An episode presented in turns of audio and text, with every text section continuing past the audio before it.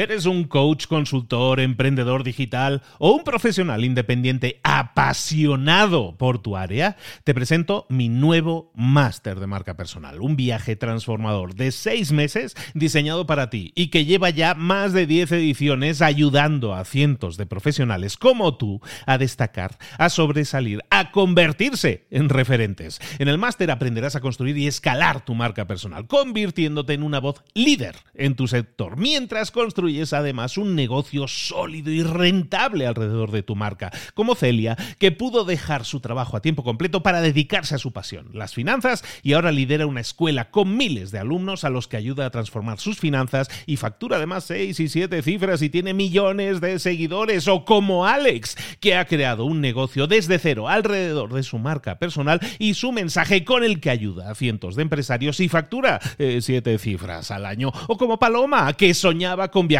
por el mundo y que ahora vive como nómada digital con cientos de miles de seguidores y más de 17.000 alumnos. Gracias al máster, su sueño pasó de ser una idea a una realidad rentable y reconocida. Este es el momento de que tú también dejes tu huella, de influir y de vivir por fin de tu pasión. Visita librosparaemprendedores.net barra marca y descubre muchas más historias de éxito de gente que confió en nuestro método. En junio comenzamos además la nueva generación y añadimos más novedades, más servicios y más soporte que nunca. Únete a la élite de profesionales que ya están cambiando sus vidas. ¿Estás listo? ¿Estás lista para desarrollar tu marca personal y ser nuestra próxima historia de éxito? Pues visita librosparaemprendedores.net barra marca y comencemos. Imagínate un mundo en el que todos se despertaran con ganas de ir al trabajo, inspirados, con confianza, con seguridad. Y no solo eso, imagínate un mundo en el que la gente regresara del trabajo a su casa sintiéndose satisfecha por el trabajo realizado. Esto que parece una idea de locos para muchos, esto es una idea que en realidad funciona, que hay muchas organizaciones, muchas empresas que lo están haciendo. Pero todo eso pasa por una clave, que los líderes de esas empresas lo hagan, que creen entornos de trabajo en los que la gente pueda desarrollarse, sentirse inspirada, sentirse satisfecha. De eso es de lo que vamos a hablar aquí ahora, de un libro que se llama Los líderes comen al final, Leaders Eat Last, que es un libro publicado en el año 2014 y escrito por nuestro amiguísimo Simon Sinek y que vamos a ver aquí y ahora en Libros para Emprendedores. Sin más, ¡Comenzamos!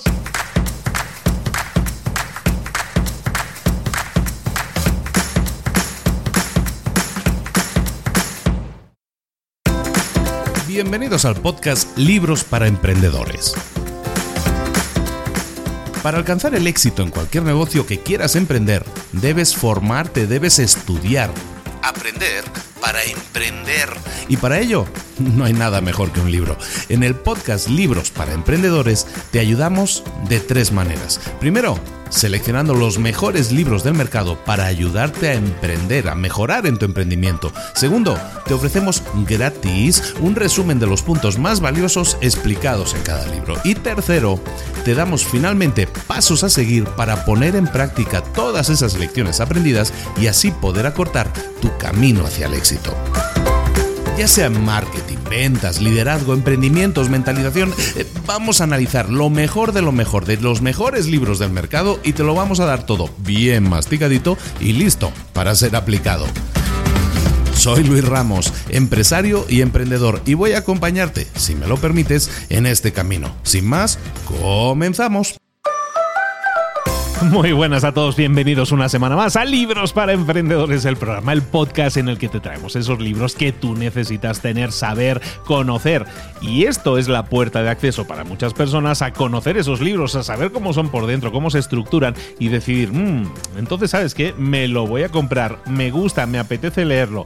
Y eso es algo que nosotros buscamos, potenciar la lectura, potenciar que tú te sientas seguro o segura de que ese libro es para ti. Y eso es lo que hacemos aquí, traerte las claves, el análisis principal de esos libros. Intentamos hacerlo, intento hacerlo en el menor tiempo posible. Sabéis que a veces me desmando un poco. Pero bueno, recordaros una cosa, el libro que vamos a ver hoy, que se llama Los líderes comen al final, Leaders Eat Last, pues que es un libro de Simon Sinek publicado en el, en el año 2014, es Simon Sinek, por cierto, es el autor de ese fantástico libro de la clave es el porqué, es una de las personas más conocidas del planeta en temas de negocios, sus charlas tienen cientos de millones de visualizaciones, es un animal de, las redes sociales también. Bueno, pues Simon Sinek, este es, ese es un libro que, creo que vale mucho la pena porque habla de esos líderes y de esas organizaciones. Te decía que este libro lo puedes encontrar también en la selección Libros para Emprendedores que te da la, la librería Gandhi. La librería Gandhi, que es la librería más potente de México, tú la conoces muy bien.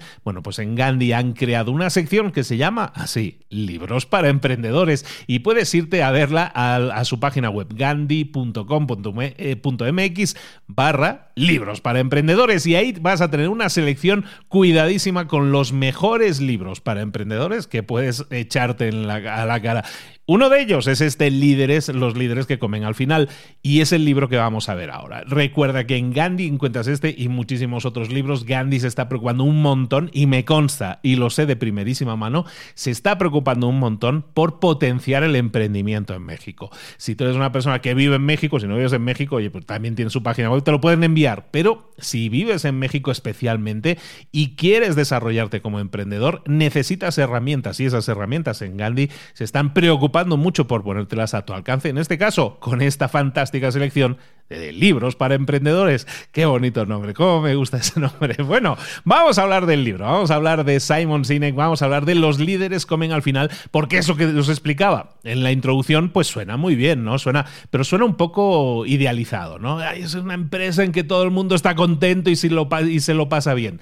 Pero no es tanto que esté contento y se lo pasa bien, sino sobre todo que se genere que se generen lazos, que se generen lazos de confianza. Cuando tú tienes lazos de confianza con la gente con la que trabajas, entonces confías en ellos y si confías en ellos las cosas salen mejor. ¿Por qué? Porque dejas de ser egoísta y preocuparte por protegerte, entre comillas, a ti mismo, y a veces sin, sin las comillas también, y te preocupas entonces por el bien común, por crear cosas en conjunto. Eso no es idealizar las cosas. Hay muchas empresas que funcionan así. Trabajar de esa forma tiene una sola clave y es que los líderes en esas empresas tienen que priorizar a las personas. El líder de esa empresa tiene que priorizar a la gente que trabaja en esa empresa. A cambio, lo que consigue ese líder es que esa gente le dé todo, que se siente protegida, eso le permite sentirse mucho mejor y trabajar mucho más a gusto. Estas organizaciones excepcionales, todas tienen cultura de empresa. Esa cultura, eso que se dice como que es la cultura de empresa, esa filosofía de la empresa, es una cultura que la instaura el líder, que eso no crece por, por ahora sí, porque vino una, una espora de una flor y eso creció así por casualidad. No, no, los líderes se exigen a sí mismos crear esas culturas de empresa, en esas culturas en las que los líderes de alguna manera son el paraguas que cubre, que protege a la gente que está debajo. De esa manera, esa gente no se tiene que preocupar, entre comillas, de la lluvia y puede preocuparse de trabajar y mejorar en la organización. Esa es la razón, que haya un líder que proteja, es la razón que hace que muchas personas eh, acepten eh, tomar riesgos a veces en su vida, en sus, en sus trabajos. ¿Por qué? Porque se sienten seguros, se sienten eh, dentro, como dicen en el libro, de un círculo de seguridad que te crean esos líderes. Los líderes eh, al final son como una especie de padre, son una especie, vamos a ver como el símil, son los padres en esa empresa y un padre que hace se preocupa de que los miembros de la familia estén bien atendidos. Y si viene un nuevo miembro a la familia, también se preocupa de que esté atendido. ¿no? Entonces, un padre que se preocupa, un líder que se preocupa, que cuida a los suyos, y como dicen en, el, en la iglesia, en la salud y en la enfermedad, eso permite que la gente se desarrolle mucho más y sean mucho más exitosas. Los líderes en estas empresas lo que hacen entonces es, como decimos, crear ese entorno de trabajo. Un entorno de trabajo que está diseñado no para sacrificar la excelencia, no para sacrificar el desempeño, simplemente por el hecho de que estén poniendo primero a la gente. Cuando tú pones primero a la gente, no quiere decir que, ay, mira, como ponen primero a la gente, la gente no trabaja, no se aplica, no se esfuerza, no se siente presionada. No estás sacrificando el desempeño o la excelencia cuando tratas bien a la gente. Al contrario, estas empresas en realidad son las empresas más estables, son las que generan más innovación y son las de más alto desempeño de cualquier industria. Entonces, cuando nosotros, no digo que no atendamos al dinero, pero cuando nosotros prioricemos a la gente en nuestras empresas y el dinero sea, digamos, un objetivo secundario, el primario siempre va a ser la estabilidad y, la, y que la gente florezca en la empresa, el dinero va a llegar. El dinero va a llegar y mucho dinero también, pero va a llegar precisamente porque la gente va a sentir la empresa como suya, va a crecer y va a hacer que la empresa crezca gracias a la cultura de empresa, como decimos, que crea el líder.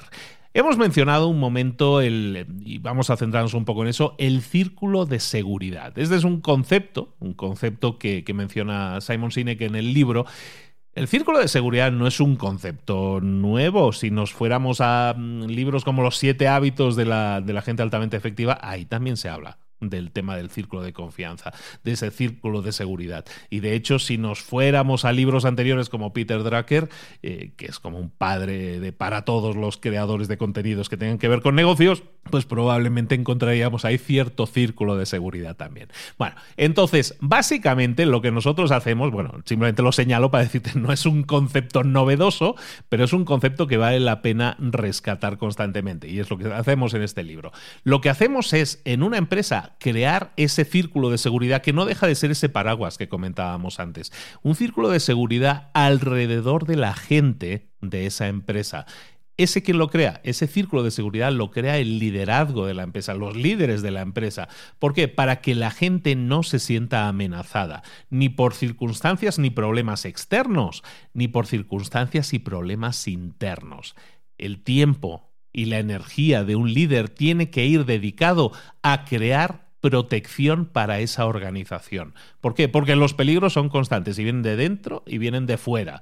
Eh, de fuera, pues bueno, amenazas que podamos tener de otras empresas o, o, bueno, de la situación económica de un país, por ejemplo, pero internos también de las rencillas o mala relación o mala comunicación dentro de la propia empresa. Crear ese círculo de confianza es crear las condiciones necesarias para que la gente se esfuerce en trabajar, no se esfuerce en dedicar tiempo y energía en protegerse a sí mismos.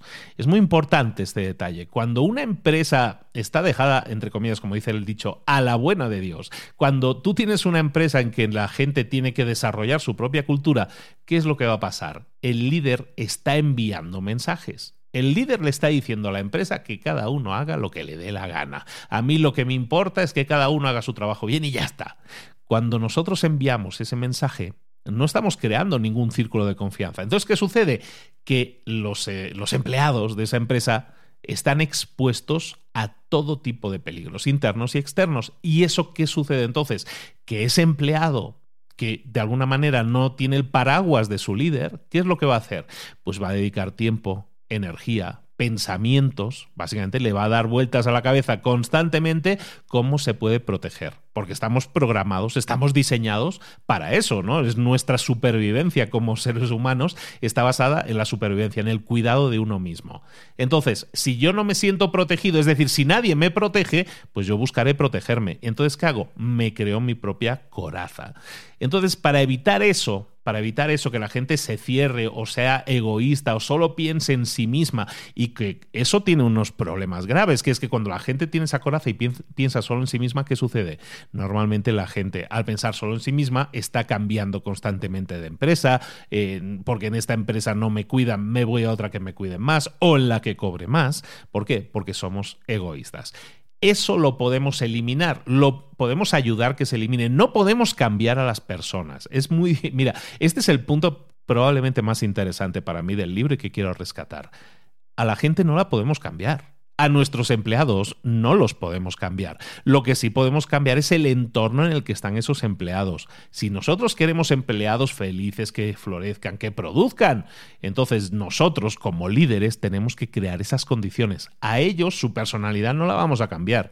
El que era introvertido va a seguir siéndolo, o a lo mejor florece un poco más, pero lo que sí podemos hacer es crear las condiciones para que florezcan, para que no se sientan tan presionados o, con la necesidad de protegerse. Esto esto no es, no, esto no son florecitas que uno lleva la, y se pone a cantar ahí en el parque. Esto no son cosas de soñadores. Esto son cosas que generan resultados reales en las empresas. Cuando tú tienes una empresa en la que de verdad la gente se siente como decíamos, protegida con ese paraguas que les protege de la lluvia, con este círculo de seguridad, entonces la gente florece. Y entonces ese líder que se preocupa de cuidar su entorno y su ambiente, lo que está haciendo es darle salud a esa empresa. Lo que está consiguiendo es, es darle a todos sus empleados más control, que se sientan empoderados o empoderadas, que puedan tomar decisiones, que no necesiten en la toma de decisiones que todo se lo apruebe el micromanager, ¿no? El jefe, eh, no el líder, el jefe. Entonces, cuando nosotros tomamos esas decisiones y nos sentimos como empleados con capacidad y empoderados para hacerlo, significa que tenemos un líder que nos está cuidando, que nos está protegiendo, que está generando ese círculo de confianza y que está haciendo que tengamos menos estrés.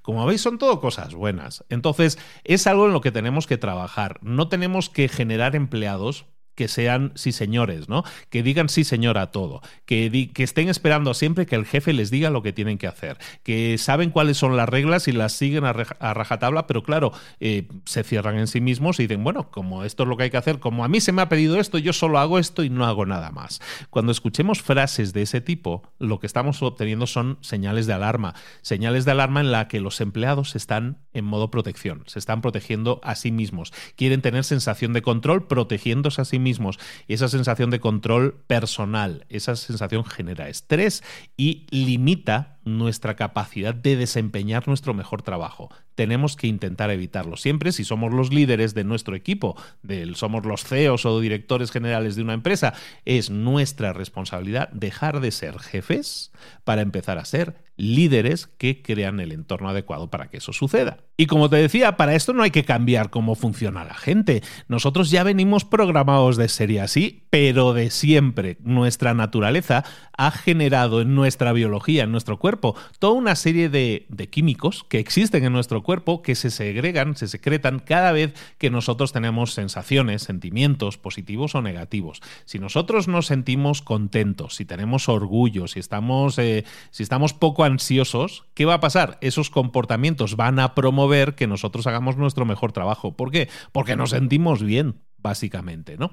Entonces hay dos químicos en el cuerpo que hacen que nos sintamos bien, especialmente bien, que son la serotonina y la oxitocina. Y esos son los que tenemos que buscar promover en nuestros empleados si nosotros somos los líderes. La serotonina y la oxitocina son esas, esas sustancias químicas que tenemos en el cuerpo que son las sustancias del buen rollo con los demás. Son, tenemos varias sustancias. Tenemos las endorfinas, la dopamina, que esas también son las de buen rollo. Ah, digamos que hay cuatro, pero hay dos que tienen que ver con nosotros, con lo que nosotros hacemos para sentirnos mejor. Son las, digamos, las egoístas, ¿no? La endorfina y la dopamina pero luego tenemos las del buen rollo con los demás, que son la, serotonina y la oxitocina.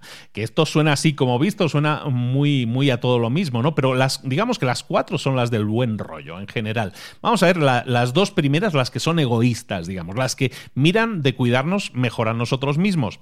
Recuerda, son las cuatro, son de buen rollo. ¿eh? La primera, la endorfina, las endorfinas. Las, las endorfinas solo sirven para una cosa, para enmascarar el dolor físico. Solo sirven para eso, para enmascarar el dolor físico. Piensa que son como, como opio, ¿no? Que, son para adormilarnos. ¿no? Lo que hacen es, em, cuando nosotros estamos eh, estresados o cuando tenemos miedo o terror, lo que hacen es enmascarar el dolor físico con placer. Son las endorfinas. Luego tenemos también de buen rollo, pero digamos, las egoístas, las que miramos, las que miran por nosotros. La primera era esta endorfina, la segunda es la dopamina.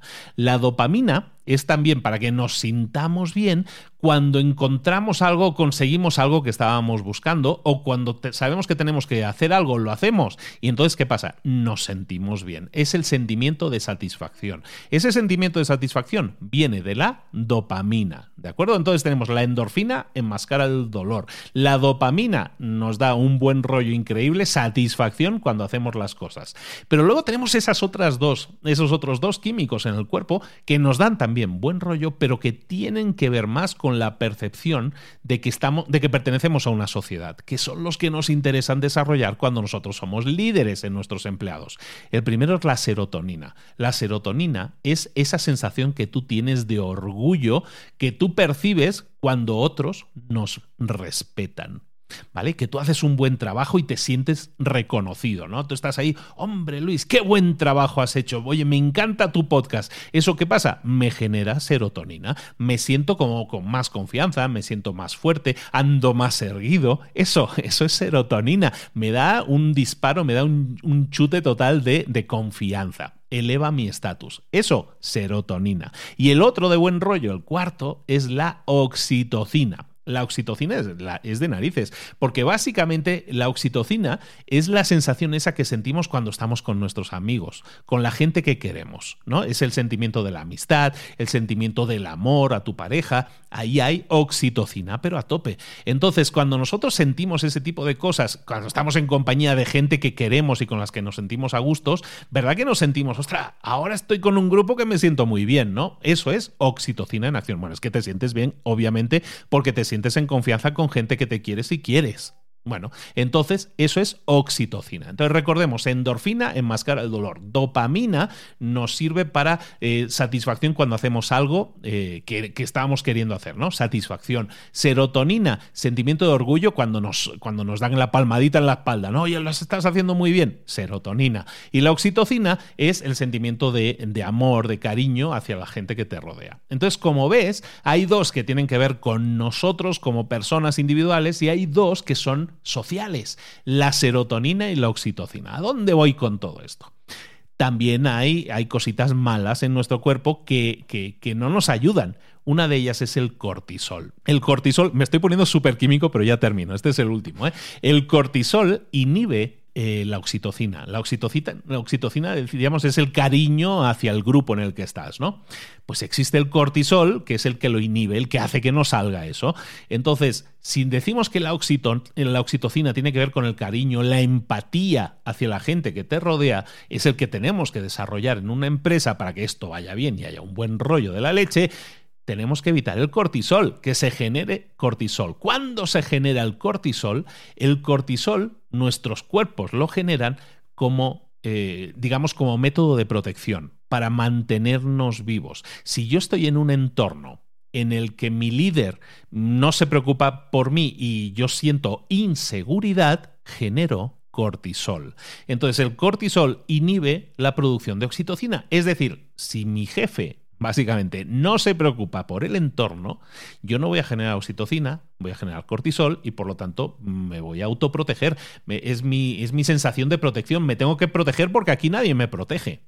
Entonces vamos viendo por qué es importante este, ese círculo de seguridad que nosotros como líderes podemos crear en nuestro grupo, en nuestra empresa, no es algo, no es una frivolidad, no es algo que tenemos que hacer, bueno, si lo hacemos está bien, es una cosa de estas modernas de los libros. No, esto ha funcionado desde siempre y hay muchísimas empresas que lo ponen en práctica o, o yo qué sé, en el ejército, en los marines de los Estados Unidos también lo ponen en práctica. El líder genera ese círculo de protección, ese círculo de seguridad. De hecho, el título de este libro, que se llama Los líderes comen al final, viene del ejército, de los marines, en el cual los oficiales comen al final siempre. ¿Por qué? Porque de esta manera se garantizan que sus empleados, en este caso sus soldados, están bien alimentados, están, están a su máximo nivel, están, están en su rendimiento pico. Y si ellos se tienen que sacrificar y comer al final, lo van a hacer. Y eso lo hacen los marines y eso lo hacen los líderes, entre comillas, que se esperan a comer al final, es decir, que cuidan que primero sus empleados estén bien antes que ellos mismos. ¿De acuerdo? Entonces, todo esto de, de lo que estamos generando en el cuerpo, de la oxitocina, de la serotonina, de la dopamina, de las endorfinas, todo esto es importante que lo conozcamos como líderes. Es importante que sepamos que existe es importante que esa es la causa de que muchas veces en una empresa un empleado se comporte de cierta manera, se ponga en modo eh, gruñón, se ponga a quejarse continuamente o por ejemplo, en el caso de, por ejemplo, los millennials, pues que muchas veces se vayan de la empresa muy rápidamente, ¿no? Es muy tradicional hablar de los millennials y siempre se les echan muchas piedras. ¿Pero por qué? Porque tienen una tendencia a, a saltar de la empresa muy rápido. ¿Por qué sucede eso?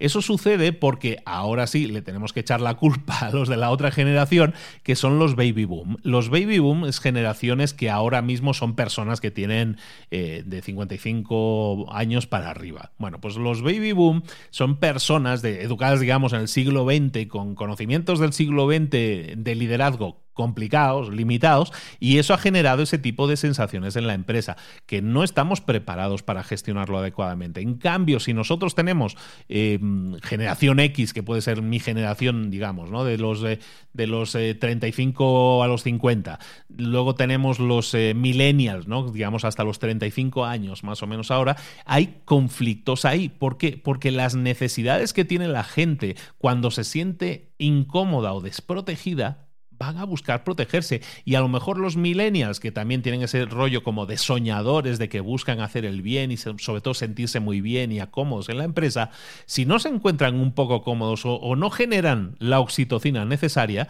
se van a ir a otra empresa. Por eso hay ese, ese volumen de gente que salta de la empresa constantemente. Tú como líder, si estás en una empresa, y yo lo sé, porque eh, ya he estado en empresas muchos años como empleado y luego como, como líder también, ¿verdad que hay gente, y no estoy solo en esto, ¿verdad que hay mucha gente que dice, ostras, es que yo, mis empleados, no consigo que estén conmigo más de dos o tres años.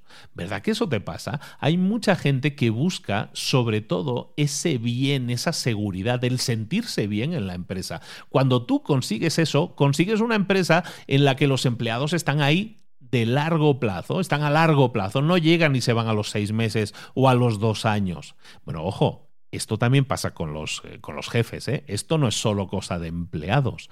Hay muchísimos jefes que también están enviando ese mensaje, ese mensaje egoísta de decir, yo cada dos años cambio de empresa, porque es que así aumento, así me suben el sueldo, porque a cambio de empresa busco un aumento de sueldo. Eso es una estrategia que yo llevo escuchando décadas, porque yo ya llevo unos añitos. Llevo décadas escuchando a gente que diga, yo dos, ya llevo dos, tres añitos en la empresa, yo ya estoy buscando por ahí a ver si hay otra cosa.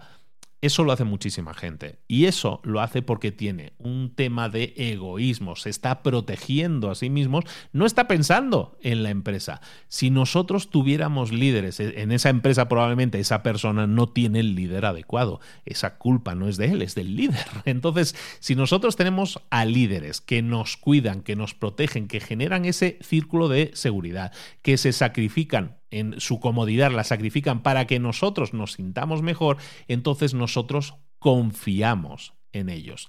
Confiar en ellos, confiar en la gente, no significa solo ah, es que me siento como, me siento en confianza y puedo comentar de comentar las cosas que pienso. No se trata solo de que puedas compartir tu opinión.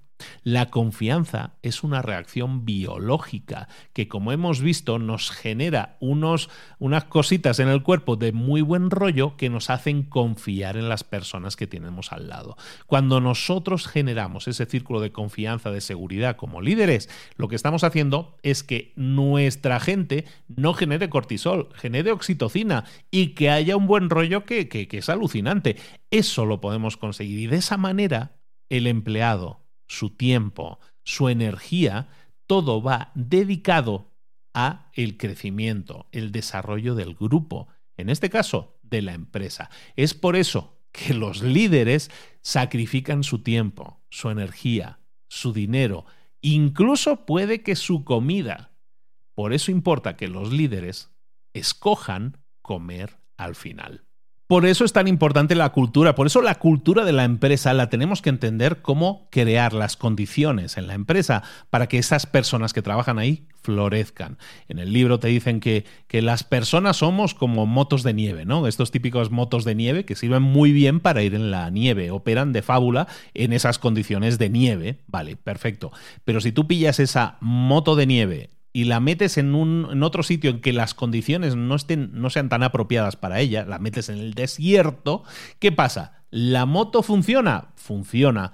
¿Pero funciona bien? ¿Funciona a su máxima capacidad? Pues no, porque no está preparada para ir sobre la arena, está preparada para ir sobre la nieve. Entonces, ¿qué hacemos? Los líderes muchas veces que malentienden esto dicen, es que esta moto de nieve no corre aquí en la arena. Entonces, ¿qué hacen? En vez de cambiar el entorno, lo que hacen es intentar cambiar la moto. ¿Sabes qué? Le vamos a dar un incentivo, le vamos a poner mejor gasolina. si es un empleado, le vamos a dar un bonus, le vamos a dar no sé qué para motivarle a que corra más.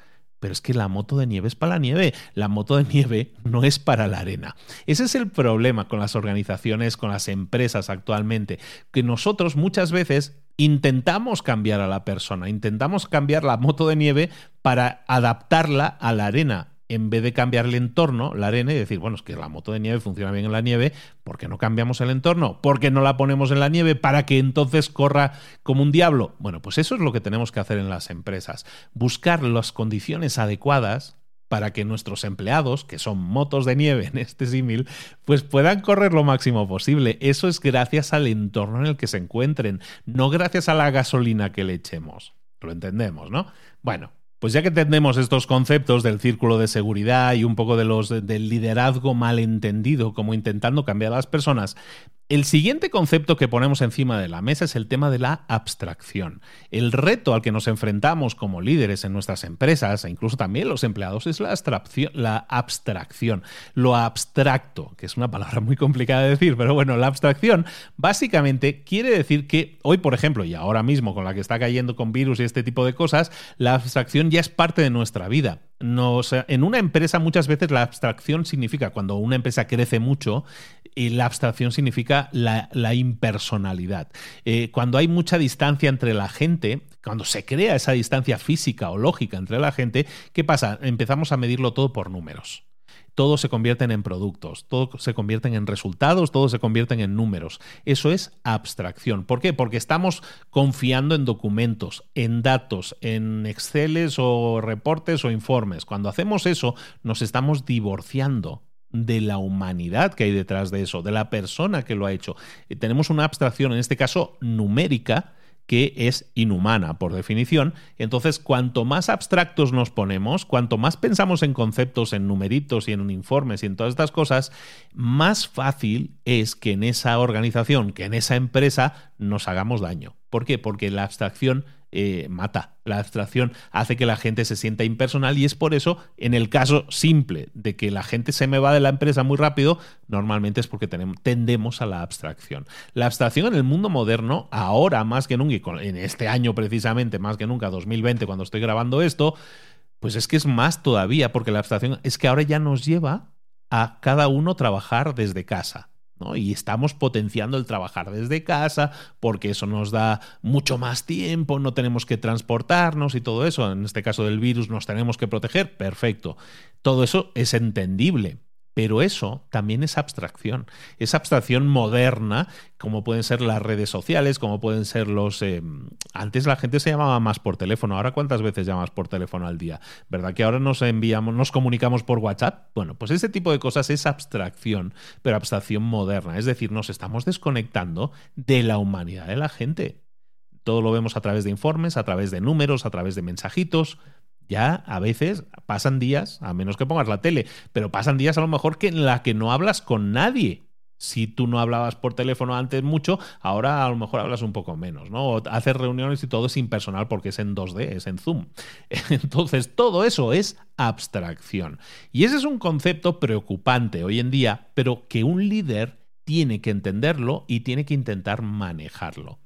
¿Cómo lo conseguimos manejar? Varias reglas que podemos aplicar en nuestro entorno. Una de ellas es de, intentar juntar a la gente lo máximo posible. Si ahora no se puede en formato físico, vamos a intentar generar interacción humana por lo menos, para que nos sintamos parte de algo, para que el empleado se sienta parte de un equipo. Vamos a desarrollar esa confianza en los demás, vamos a juntarnos, vamos a hacer reuniones de seguimiento, de innovación para saber que seguimos vivos ahí al otro lado. ¿De acuerdo? Entonces, una de, las, una de las reglas, en este caso para manejar la abstracción de forma lógica, es el mantener a la gente eh, junta. Luego, no tener unidades de trabajo demasiado grandes. Este es un concepto que hemos visto hace una o dos semanas también en otro libro, que es del número de Dunbar. La ley de Dunbar es un profesor que mm, definió que si tú, em, si tú analizas las relaciones que tiene la gente, la gente, relaciones cercanas, no puede tener, no puede manejar, digamos, su mente no está diseñada para manejar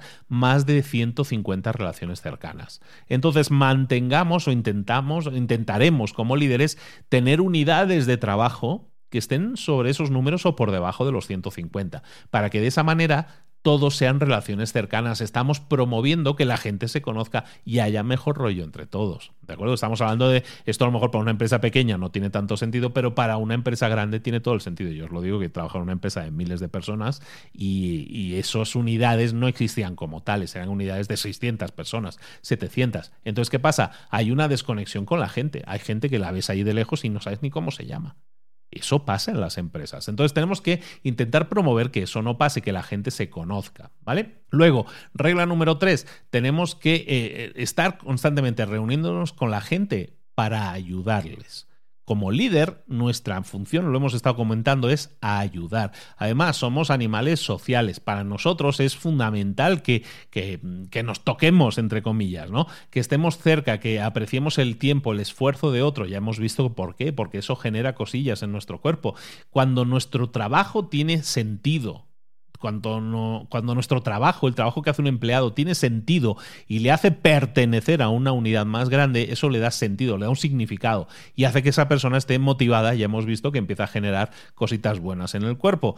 Regla número cuatro, vamos a darle tiempo a la gente, no solo dinero, vamos a darle tiempo a la gente. Un líder en una empresa un líder que solo piensa, dice, ostras, tengo que motivar a la gente, les voy a ofrecer más dinero si, si trabajan más duro esa no es un verdadero líder. En una, empresa no, no, puedes hacer simplemente decir les voy a pagar más dinero para que, para que le pongan más cariño a, a su trabajo. No funciona así.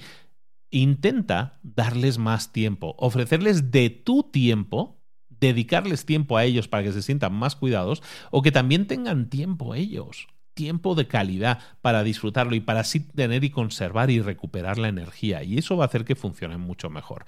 Y luego, tengamos en cuenta que como animales sociales también tenemos, la confianza se genera con el tiempo.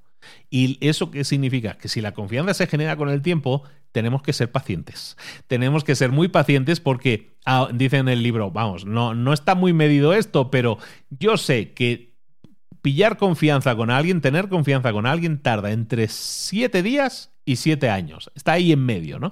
Hay personas que lo pillan más rápido y que pillan confianza con los demás en una semana y hay gente que le va a llevar años. Tenemos que ser pacientes con la gente y esperar a que florezcan, a que se desarrollen esas confianzas que a mucha gente le puede costar más porque a lo mejor trae una mochila muy pesada debajo, ¿de acuerdo? Entonces, todas estas reglas nos sirven para una cosa, para manejar la abstracción, porque eso es fundamental hoy en día en la situación en la que estamos, que intentemos evitar como líderes esa desconexión. Otro de los problemas de esta impersonalidad en las empresas es lo que en el libro llaman la abundancia destructiva. La abundancia destructiva es básicamente un desequilibrio que se produce en la empresa y en el empleado, en la persona que trabaja en una empresa, cuando lo que hace es perseguir cosas, cotas, éxitos que son individuales. Cuando nosotros perseguimos cosas que son éxitos individuales, estamos generando una serie de químicos en el cuerpo que nos generan esa sensación de abundancia. ¿Por qué? Porque me estoy protegiendo a mí mismo, pero no estoy protegiendo al grupo, me estoy enfocando, estoy siendo egoísta. Me estoy enfocando solo en mis resultados, porque yo sé que si consigo estos resultados, yo gano. Eso es abundancia, por, digamos, porque es una persona que quiere crecer, pero es abundancia destructiva porque está destruyendo el concepto de grupo está destruyendo el concepto de empresa. Es gente que solo mira por ellos mismos. Entonces esto se llama abundancia destructiva. ¿Cómo podemos manejar esta abundancia destructiva? Como decíamos, creando esa cultura de empresa. ¿Pero cómo se crea esa cultura de empresa? Pues bueno, esa cultura se crea desde la, desde la propia empresa, punto uno, creando ese círculo de seguridad. Un círculo de seguridad en el que la gente confíe en el otro, que comparta tanto éxitos como fracasos, que no se castigue al que lo intentó y no le salió bien, sino aquellos en los que se sabe lo que se sabe y también se sabe lo que no se sabe, porque todo se comparte. Ese eso genera, ese círculo de seguridad, genera un resultado único, que es la innovación. La innovación sucede de forma natural en un entorno, en un círculo de seguridad en el que la gente puede compartir cualquier cosa, éxito o fracaso, porque del fracaso, ya lo hemos comentado en infinidad de libros, también se aprende. De hecho, es de lo que más se aprende. Entonces, cuando generas ese círculo de seguridad en el que la gente puede compartir lo bueno y lo malo, lo que sube y lo que baja, entonces nos encontramos ante algo inevitable, que es la innovación. Entonces, tenemos que crear esa cultura de acuerdo a la empresa y eso mediante un círculo de seguridad. Pero para crear esa cultura del círculo de seguridad, evidentemente necesitamos un líder. Necesitamos que el rol de ese líder no sea el del jefe que está ladrando las órdenes constantemente, que está mm, persiguiendo a la gente como, a ver, preséntame los resultados del éxito o el fracaso de la misión. Un capataz llamémoslo así, no es un líder. El trabajo de un líder es aceptar la responsabilidad del éxito, aceptar la responsabilidad del fracaso, crear ese círculo de seguridad. El trabajo del líder es asegurarse de que la gente esté bien entrenada, tenga confianza, porque así va a poder desarrollar todas sus actividades. Tenemos que darle la responsabilidad a los empleados. Y también, evidentemente, hay que pedir responsabilidades. Claro que sí, porque se las estamos dando a ellos. Pero les vamos a dar seguimiento. No vamos a ser el capataz que da órdenes, sino les vamos a entregar responsabilidad y les vamos a dar seguimiento para asegurarnos que esas personas avanzan en la misión que les hemos asignado. Somos el capitán que da dirección, que da protección a su tripulación y les dice lo que tienen que hacer para que avancen ellos y consigan completar sus misiones. El líder entonces sí es un líder que guía, que acompaña, que cuida y que nutre a sus empleados. Otra cosa que tenemos que hacer es generar confianza y la confianza solo hay una forma de generarla. Esa confianza se genera diciendo la verdad. No hay fórmulas complejas. Decir la verdad, ser honestos, genera confianza en la gente. Por eso hay muchos líderes en muchas empresas que no dicen la verdad porque no tienen confianza en la gente y la gente entonces no tiene confianza en sus líderes. Como líderes, como jefes, nos tenemos que preguntar muchas veces eh, la, pregunta, le dicen en el libro, eh, tú te tendrías que preguntar si querrías estar en una trinchera con esa persona o no. Pero es que esa misma pregunta se la van a hacer los empleados. Un empleado se va a hacer mm, la pregunta de, ¿y a mí, yo me metería en una trinchera, en una guerra al lado de mi jefe, sí o no? Si esa persona no tiene confianza en ti, no se metería en una trinchera contigo. Y tú tampoco te meterías en una trinchera. Escogerías a alguien que tuvieras confianza. Bueno, pues lo que tenemos que hacer es que esa pregunta siempre sea afirmativa, que la respuesta sea afirmativa, que la gente eh, diera la vida por ti, eh, figuradamente, ¿eh? no, no, no estamos en modo guerra, pero básicamente que la gente quiera compartir una lucha contigo, que la gente esté en una trinchera contigo o que tú te quieras estar en una trinchera con cualquiera de tus empleados es fundamental y eso se hace con, construyendo confianza y la confianza se construye siendo honestos, diciendo la verdad, por mucho que duela. Otro tema importante que también mencionan en el libro es que para desarrollar este buen rollismo que estamos hablando aquí, Básicamente tenemos que desarrollar amistades. Ya hemos visto que cuando nosotros queremos a alguien o tenemos un círculo de confianza con gente a la que queremos o a la que le tenemos aprecio, eso genera cosas buenas en nuestro cuerpo, ¿no? Como hemos dicho. Bueno, entonces, ¿cómo podemos sacar eso del contexto de familia y como que estábamos diciendo al principio? Pues entendiendo que la gente con la que trabajo es importante que se conviertan en amigos. A lo mejor no son mis mejores amigos o mis amigos del alma, pero tengo que buscar generar esas relaciones de amistad con ellos. Eso es fundamental. Entonces yo como líder tengo que promover cosas que hagan que se genere esa relación. Pues vamos a hacer un partidito de fútbol juntos, vamos a hacer una, un viaje de negocios en el que vamos a ir varias personas del equipo porque así también nos podemos conocer mejor, vamos a compartir responsabilidades con la gente que más queremos o que más de buen rollo tenemos en el grupo. Eso lo podemos, entre comillas, forzar si buscamos ese tipo de situaciones en las que se fuerza, entre comillas, eh, que la gente tenga unas mejores relaciones personales. La amistad importa y mucho porque hace que esa persona tenga mejor relación, confíe y quiera meterse en una trinchera figuradamente con el que tiene al lado. Y por último, una última lección en este, sentido, en este sentido para mejorar la relación es que recordemos siempre que nosotros lideramos a gente, no lideramos a hojas de cálculo, no lideramos números. El desempeño de una empresa está siempre íntimamente relacionado a la personalidad y a los valores de la persona que lidera. Si esa persona tiene una personalidad y unos valores que están más en tono con los números, pues el desempeño que va a obtener va a ser mediocre en ese sentido y nunca va a conseguir un alto desempeño o por lo menos no durante mucho tiempo. Cuando nosotros nos centramos en los beneficios como única meta del negocio, siempre esa responsabilidad primaria va a hacer que los líderes se preocupen más de eso que de las personas. Y eso va a hacer que las personas se sientan como desprotegidas, sin ese paraguas, y entonces pues van a protegerse a sí mismas y por lo tanto no van a dar su mejor versión. Muy bien, Luis, todo esto está muy bien, la serotonina, oxitocina, todo eso suena de fábula. Pero ¿y esto en la práctica como líderes cómo lo podemos poner en práctica? Pues básicamente tenemos que intentar que esos químicos buenos que tenemos en el cuerpo se desarrollen lo máximo posible en nuestros empleados. En el libro hay un montón de historias y hay una que me gusta especialmente porque es una idea a veces que es resultado de la aplicación de todo esto, pero es muy sencilla y a muchas empresas les puede estar sucediendo actualmente. En el libro hablan de una empresa que se llamaba eh, Barry Miller. Barry Miller era una, era una empresa que lo estaba pasando realmente mal. Una empresa que tenía un montón de, temas económicos graves en sus situaciones exteriores, es decir, no, le estaba yendo bien debido a situaciones externas, malos manejos y la empresa estaba sufriendo pero un montón. Entonces, ¿qué pasa? Liderazgo del siglo XX. Dice, bueno, pues cuando las cosas van mal hay que despedir a la gente, hay que quitar a la gente para enmascarar los números, para que los números salgan mejor todo vale con tal de que los números salgan bien. ¿no? Entonces, en, este punto en que estamos, que le dice al, director de la empresa, le dicen, mm, chato, pues vamos a tener que empezar a despedir gente. Esta situación ya es insoportable. No podemos salir de aquí. Empieza a despedir a gente. El CEO de esta empresa, de esta Barry Webb Miller, el, CEO de la empresa se llamaba, eh, se llama Bob Chapman. Bob Chapman es un señor que decide que no voy a despedir a nadie, que vamos a buscar formas de no despedir a nadie, porque lo primero en esta empresa son las personas. Si cuidamos a las personas, las personas cuidarán de la empresa. Y entonces el, el bueno de Bob Chapman dice, bueno, ¿cómo podemos equilibrar los libros, los números, sin maltratar a la gente, sin echar a la gente?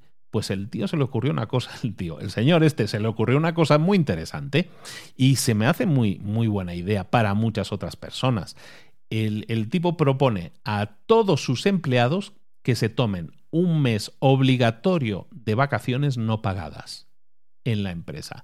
Amigos, tenemos todos que arremangarnos y para eso necesitamos que todos se tomen, evidentemente no a la vez, pero que todos se tomen unas vacaciones no pagadas de un mes. De esa manera calculamos que todos van a conservar, todos, el 100%, van a conservar su puesto de trabajo.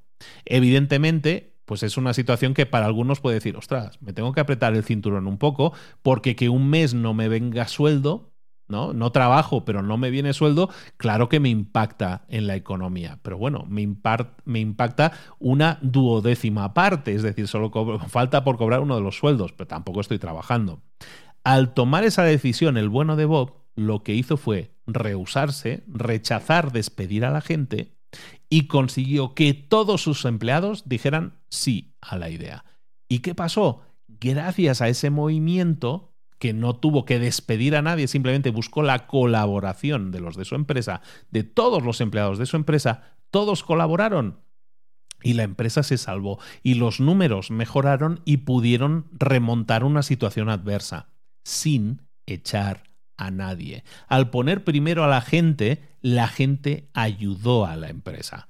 Entonces, muchas veces tendemos al egoísmo, a, mirarnos a nosotros mismos, pero este se me hace un fan. Hay muchos ejemplos en el libro que te recomiendo muchísimo, como siempre, leerlo, pero lo que sí te recomiendo es que recuerdes siempre que si ponemos primero a la gente y en vez de buscar que la solución a todos los problemas sea siempre lo primero, pues voy a echar a gente, voy así a rebajar los gastos que tengo en sueldos. Si yo empiezo a pensar, ¿y si no despidiera a nadie? ¿Qué acciones debería hacer? ¿Qué debería pasar para que esta situación mejorara? Y eso te obliga a pensar en las personas, a proteger a las personas y que las personas entonces, en, confianza, te cuiden también a ti, cuiden también a la empresa. Hay dos tipos de, de liderazgo que están enfrentados aquí. Hay un liderazgo que es el de toda la vida, que es el del que despide a la gente, ¿no? En el libro hablan de, este es el liderazgo de Jack Welch, por ejemplo. Jack Welch es el famosísimo eh, líder de General Electric, que bueno, ha escrito libros muy famoso en el mundo empresarial. Pero Jack Welch es un señor que es muy conocido porque es le llaman el del liderazgo a corto plazo. El del liderazgo a, a, corto plazo porque estaba más enfocado en los beneficios de la empresa, pero eso generaba resultados desiguales en la empresa. En el libro este que estamos comentando hoy, el de los líderes comen al final, hacen un análisis muy interesante en el que comparan a Jack Welch, que es el liderazgo a corto plazo, con, en este caso, Jeff eh, Sinegal, que es el CEO o el ex CEO de Costco, que es una de las, eh, de las grandes empresas de Estados Unidos, en este caso como de, supermercado de, en el que en el compras al por mayor, ¿no? Bueno, pues Costco, digamos que es la segunda marca después de Walmart, ¿vale? Entonces, eh, Jeff Sinegal, CEO de Costco, cree en el liderazgo a largo plazo, cree en proteger a la gente, no despedir a nadie. Y por otro lado tenemos a Jack Welch, que es el que, eh, bueno, si las cosas no van bien, empezamos a vaciar a gente. De hecho, Jack Welch, una de las cosas que hace como parte y sale en sus libros, eh, su liderazgo se basa en que cada año hace limpieza y se, y se pule al 10% de líderes de sus equipos que, que, peor lo estén haciendo. Se pule al 10%. Entonces cada año va haciendo renovación de gente.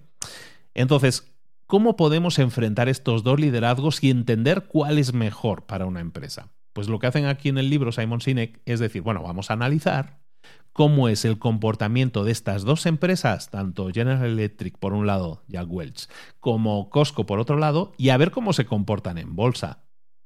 Pues resulta que los beneficios de General Electric en bolsa siempre han sido como una montaña rusa. Subían, bajaban, ahora hay años buenos, ahora hay años malos, bla, bla, bla. Entonces, eso es una señal de inestabilidad. La empresa está inestable y como la empresa está inestable y los empleados, como hemos visto, son los primeros que reciben el golpe, ¿no? En este caso, estilo Jack Welch. Entonces, la bolsa, en este caso, los resultados económicos de la empresa respaldan esta idea de que despedir a la gente es malo.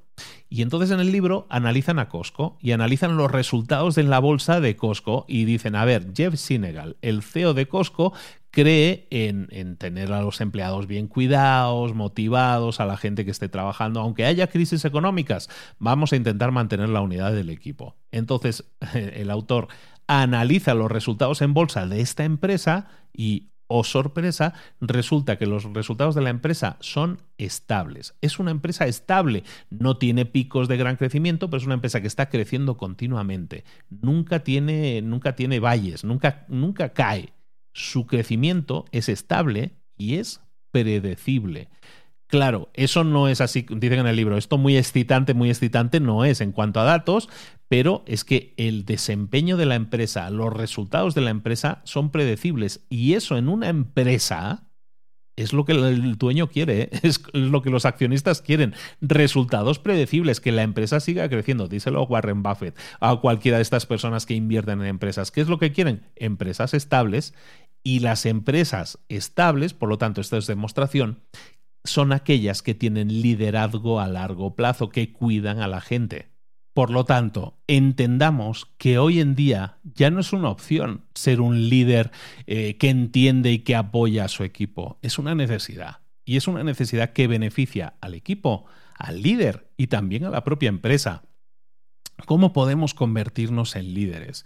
Un líder no es aquel que aprende un conocimiento. Ponen en el libro el ejemplo de los 12 pasos de los alcohólicos anónimos. Los alcohólicos anónimos tienen 12 pasos, su proceso es de 12 pasos y tienen que completarlos los 12 de alguna manera para garantizar que han superado su adicción. Si se quedan en el paso 11, es probable que vuelvan al alcohol. Entonces, si completan los 12 pasos, es más probable que se cuiden más. Entonces, el paso número 12 en Alcohólicos Anónimos es el paso en el cual tienes que, es el paso del servicio, en el servicio a los demás. El paso número 12 es ayudar a otra persona a superar la adicción. Ese es el paso número 12, ¿no? Ayudar a otros. Eso es lo que hemos estado hablando aquí. En cuanto a líderes, el líder está al servicio de los demás, está al servicio del empleado, tiene que compartir los momentos duros y difíciles. Si es necesario, va a tener que comer al final va a tener que ponerse el último en la fila como hacen los, eh, los jefes en los marines. Pero cuando nosotros somos líderes de este tipo, nos estamos responsabilizando no de hacer menos, como era tradicionalmente el jefe, yo hago lo menos posible.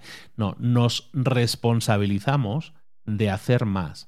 Ese es el problema para muchos líderes, que eso lleva mucho trabajo, eso conlleva mucho trabajo, mucho tiempo, mucha energía. Los efectos de todo eso muchas veces no son medibles fácilmente, desde luego no son inmediatos. Y eso hace que mucha gente eh, no lo haga. Entonces el liderazgo falla. Si falla desde arriba, el liderazgo falla, entonces afecta, es una bola de nieve que va a golpear negativamente a los empleados que están más abajo. Siempre un líder tiene que tener ese compromiso con los seres humanos a los que lidera. Ser un buen líder, como decíamos, para terminar, es ser un buen padre, es comprometerte por el bienestar y por cuidar a las personas que están a tu cargo.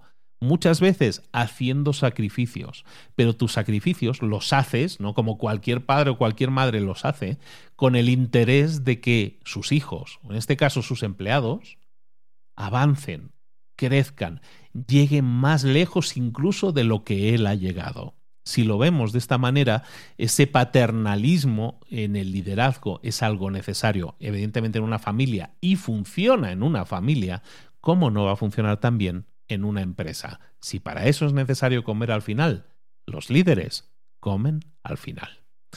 Chicos, pues este es el resumen del libro, un, resumen ágil intentado que sea para que para que pilléis las ideas principales del libro y os puedan servir. Recuerda que los resúmenes o los análisis que hacemos no sustituyen al libro. Simplemente yo quiero que sean ese, esa picoteadita de las ideas que estamos hablando y que te dé ganas de leerlo. Recuerda que estamos ahora trabajando con Gandhi para llevar selecciones de libros para emprendedores a todas las personas, en este caso del país de México, para que crezcan como emprendedores con las mejores herramientas, con las mejores ideas. Los líderes comen al final. Es un concepto totalmente válido hoy en día, necesario más que nunca y que todo líder, todo emprendedor debe conocer debe absorber y debe implementar y poner en práctica, ayudando así a su equipo, a sus empleados, a los demás. Espero que te guste. Recuerda en gandhi.com.mx barra libros para emprendedores. Ahí tienes una selección de los mejores libros para emprendedores que tú ahora mismo necesitas, herramientas que necesitas para apoyarte como emprendedor. Estamos intentando desde hace ya muchos años apoyar a los emprendedores desde el podcast. También qué bueno que nos podamos asociar con Gandhi en este sentido para apoyar al emprendedor también desde aquí. Muchísimas gracias a Gandhi. Un saludo muy grande a todos vosotros.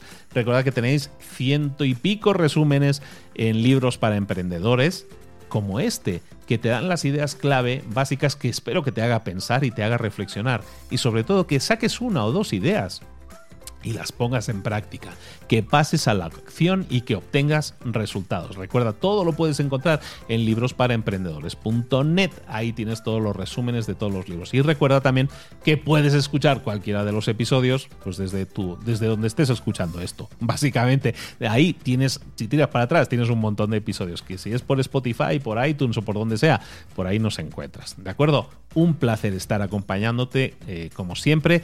Muchísimas gracias a Gandhi por la confianza y muchísimas gracias a ti también por la paciencia que tienes conmigo. En esta vez estoy siendo ya un poco más constante y te estoy entregando, intento todas las semanas contenido. Espero que eh, así lo valores, que lo absorbas, que lo pongas en práctica, que pases a la acción, que obtengas resultados. Oye, y que me lo compartas también, caramba, que me envías un mensajito, ya les digo a todo el mundo, envíame mensajitos por Instagram, que es por donde yo respondo antes. Entonces enviarme vuestros mensajes a arroba libros para emprendedores en Instagram y ahí con todo gusto intento responderlo todo y muchas veces hasta con audio.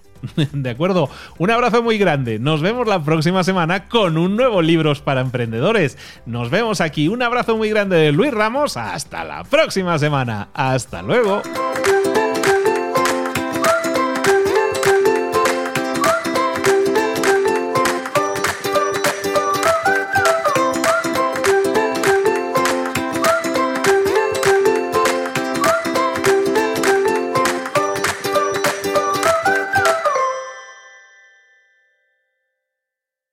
¿Eres un coach, consultor, emprendedor digital o un profesional independiente apasionado por tu área? Te presento mi nuevo máster de marca personal, un viaje transformador de seis meses diseñado para ti y que lleva ya más de 10 ediciones ayudando a cientos de profesionales como tú a destacar, a sobresalir, a convertirse en referentes. En el máster aprenderás a construir y escalar tu marca personal, convirtiéndote en una voz líder en tu sector, mientras construyes es además un negocio sólido y rentable alrededor de tu marca, como Celia, que pudo dejar su trabajo a tiempo completo para dedicarse a su pasión, las finanzas, y ahora lidera una escuela con miles de alumnos a los que ayuda a transformar sus finanzas y factura además 6 y 7 cifras y tiene millones de seguidores, o como Alex, que ha creado un negocio desde cero alrededor de su marca personal y su mensaje con el que ayuda a cientos de empresarios y factura 7 eh, cifras al año, o como Paloma, que soñaba con viajar por el mundo y que ahora vive como nómada digital con cientos de miles de seguidores y más de 17.000 alumnos. Gracias al máster, su sueño pasó de ser una idea a una realidad rentable y reconocida. Este es el momento de que tú también dejes tu huella, de influir y de vivir por fin de tu pasión. Visita librosparaemprendedores.net barra marca y descubre muchas más historias de éxito de gente que confió en nuestro método. En junio comenzamos además la nueva generación y añadimos más novedades, más servicios y más soporte que nunca. Únete a la élite de profesionales que ya están cambiando sus vidas. ¿Estás listo? ¿Estás lista para desarrollar tu marca personal y ser nuestra próxima historia de éxito? Pues visita librosparaemprendedores.net barra marca y comencemos.